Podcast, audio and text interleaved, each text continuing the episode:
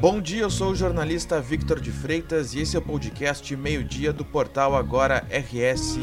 Você confere aqui um resumo das principais notícias desta quinta-feira, 13 de outubro. Famílias que se enquadram nos requisitos do programa SOS Estiagem têm acesso ao benefício de mil reais a partir desta quinta-feira. O valor em parcela única estará disponível em todas as agências do Banrisul durante o período de 80 dias. Este programa foi construído pelo governo do estado a partir da constatação de perdas no campo provocadas pela escassez hídrica na última safra de verão.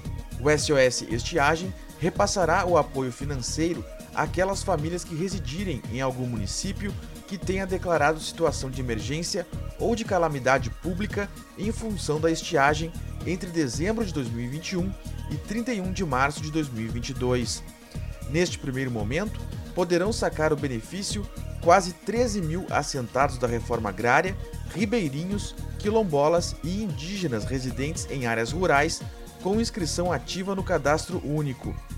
Para saber se está apto a receber o auxílio, o público a quem o programa se direciona deverá fazer a consulta no site do programa com o número de CPF. Para sacar o auxílio, o beneficiário deverá se dirigir até uma agência do Banrisul, onde deverá apresentar documento de identificação com foto e o número do CPF. A Universidade Federal de Pelotas, a UFPEL, está com mais de 2.500 vagas em 69 cursos de graduação para candidatos que já têm um vínculo com a educação superior.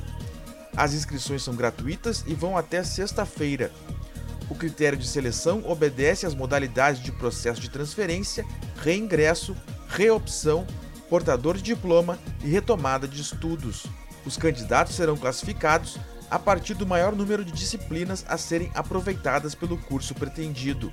Todas as modalidades concorrem igualmente haverá reserva de vagas nos mesmos percentuais de cotas adotadas pela UFPEL no SISU.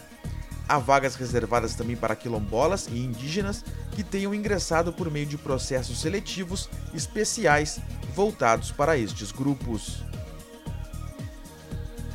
Um homem de 43 anos, natural de Arvorezinha, foi preso em uma ação da Polícia Rodoviária Federal na noite de quarta-feira na BR-290 em Eldorado do Sul, na região metropolitana.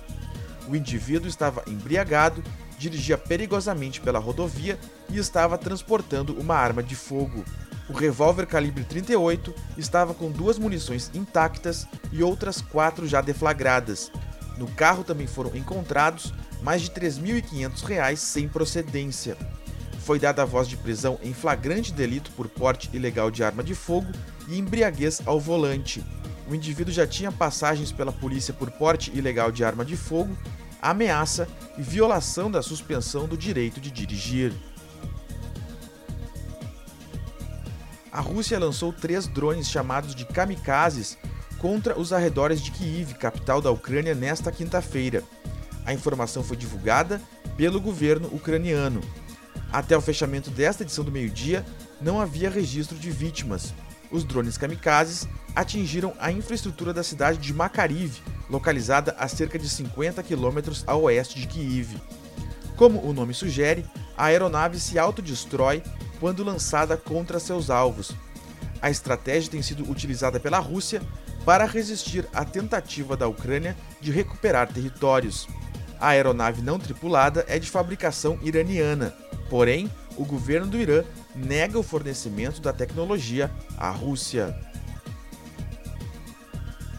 O tempo volta a ficar instável em parte do Rio Grande do Sul ao longo desta quinta-feira.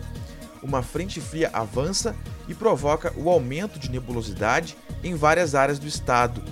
Conforme a previsão, há risco de rajadas de vento que podem chegar a 60 km por hora na região sul, na campanha, na região metropolitana e na serra. Além disso, a frente fria provoca pancadas de chuva na serra e no norte do Rio Grande do Sul. Na região sul e na fronteira oeste, o sol vai predominar, mas nas outras áreas haverá maior nebulosidade. Quanto às temperaturas, a quinta começou com frio no estado, mas a variação térmica vai ser o destaque em várias cidades gaúchas. O calor vai ganhar força na fronteira oeste, na região central, na região noroeste e na região norte.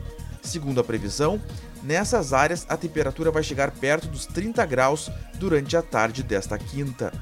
Em Porto Alegre e Canoas, o tempo fica firme, mas há chance de rajadas de vento com máxima de 26 graus. Na sexta-feira, a frente fria continua se deslocando lentamente, mantendo as condições de chuva fraca na faixa norte do estado e favorecendo o declínio das temperaturas. A tendência é que as instabilidades retornem a boa parte das regiões no final de semana. Esta edição do meio-dia chegou ao fim. Mantenha-se informado em agora no rs.com. Obrigado pela companhia e até o meio-dia de amanhã.